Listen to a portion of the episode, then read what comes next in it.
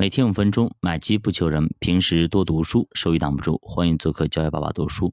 那昨天晚上世界杯啊，爆冷门啊，巴西输给了克罗地亚啊，五比三，而且是啊，这个的话，等一下我们用资产配置的逻辑给他讲一下为什么他会输。然后呢，我们阐述一下到底我们资产配置有多么的重要，我们的守门员、我们的后卫有多么的重要，这个给我们资产配置非常非常贴切。那么等一下我们跟他聊一下啊。我们先把今天节目给录了啊，那今天呢，我们继续聊一下熵增定律啊，看如何我们去对抗熵增啊，如何去提升自己。首先第一个啊，我们要志存高远，你要给自己立个 flag，立个较长远的目标。如果你不知道长期的方向在哪里，那么你就根本没办法一路走下去，你走着走着会迷茫，会没有方向。所以远大的目标，远大的计划。才能制定更加详尽的方案。那么第二点就是要勇于行动，你光想是没有用的啊，对吧？我们一不能够做那个叫思想的巨人，行动的矮子，更多的要开展行动，action 要做，否则你就变成一个胡思乱想、白日梦，对吧？我们只有行动之后，才能获得反馈，有了反馈，还要实时的进行动态的调节和调整。对吧？你边打边调整，边做边调整，你不能一直想一直想，你想个十年二十年，对吧？你一一点都没有行动，那有什么意义呢？对吧？第三就是要坚韧不拔，表面上看起来很坚持，但坚持背后是底层逻辑就是信心啊。投资更是如此，在熊市当中，你的坚持其实就是你的信仰啊，你相信这个东西有价值，才能够一直拿得住。那这就是我说的，你如果投资行业主题基金，你定投，你绝对绝对对这个行业有信仰。如果你没有信仰，不好意思，你拿不住，你赚不到钱，对吧？我们反反复复讲信仰，信仰就是这个意思啊。在上增这里，我们体现到了，你得相信它。但是绝大多数投资者，说实话啊，都是稀里糊涂买的，他都不知道买了一堆什么东西，对吧？像我们很多粉丝，呃，第一次来的时候。啊，问一些问题，对吧？那拿了一堆基金，帮我看看这些是什么？我说你知道他们是什么？不知道，只是哪里买的呀？那别人给介绍的就买了，对吧？那么一下跌，他心态就马上就崩掉了啊，崩溃了啊！他也不知道它价值到底在哪儿，最后呢就底部割肉买出，对吧？每次都是如出一辙，损失惨重啊！不管是以前的五 G 也好，那么最近的那个中概互联也好，还有中中间的那个。呃，中欧价值也好，等等等等一系列的东西都是这样子，包括中证五百，甚至指数它拿不住，创业板、沪深三百都一样。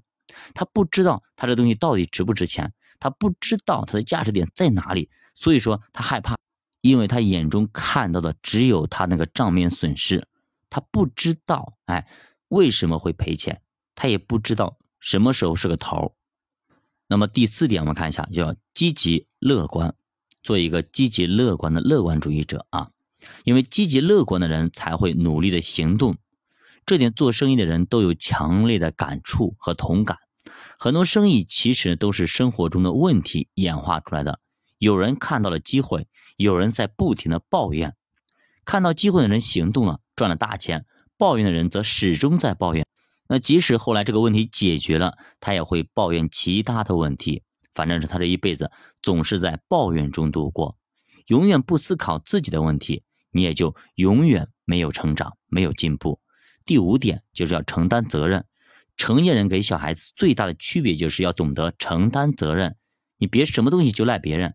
一个人只有让自己承受压力，才能成为一个攀登者。作者举了那个邓亚萍的例子，他说他八岁的时候呢被省队拒绝了，不要他；十三岁遭国家队拒绝。教练给他的评价就是什么？先天不足，个子太矮，再努力也无法挑战人高马大的欧洲选手。但就是这么一个屡次被拒绝的小个子啊，最后拿了四枚奥运金牌，十八个世界冠军。当然，这匹千里马也多亏遇到了一个识货的那个伯乐啊，他的一个教练啊，张教练。那么张先生说，个子矮恰恰是他的优势，这意味着所有的球。邓亚萍她都有扣杀的机会，也正是因为这句话，邓亚萍一直在坚持。所以说遇到一个伯乐有多重要。不过呢，他的世界冠军之路肯定不会是一帆风顺的啊。九四年输给了小川智利，这让他感受到了挫折。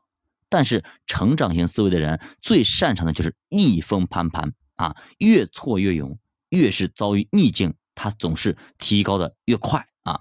九六年经过艰苦的路战啊，拿下了奥运女乒冠军。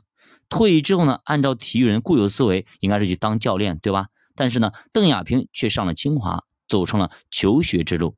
当时二十六个字母他都写不齐，通过几年努力拿下英语学士，又到诺丁汉大学留学。二零零三年在剑桥攻读经济学博士学位，回国以后进入了人民日报社，成为了副秘书长。那么后来他还做了人民搜索的 CEO，但是人民搜索后来失败了啊，这可能是邓亚萍人生当中为数不多的失败。所以你看看。你别看一个小个子，别人都拒绝你，但只要你心中有那个坚定的信仰，去坚持、坚持再坚持，终会有一天，那么你会发现自己这个金子闪闪发光。等你耀眼的时候，就没有人在意你的什么缺点不缺点了，对吧？所以说，我们一定要给自己证明。你想想看，连你自己你都不相信你自己，你怎么让别人相信你呢？学霸读书陪你一起慢慢变富，欢迎加入主播幸运团，跟主播一起探讨投资智慧。再见。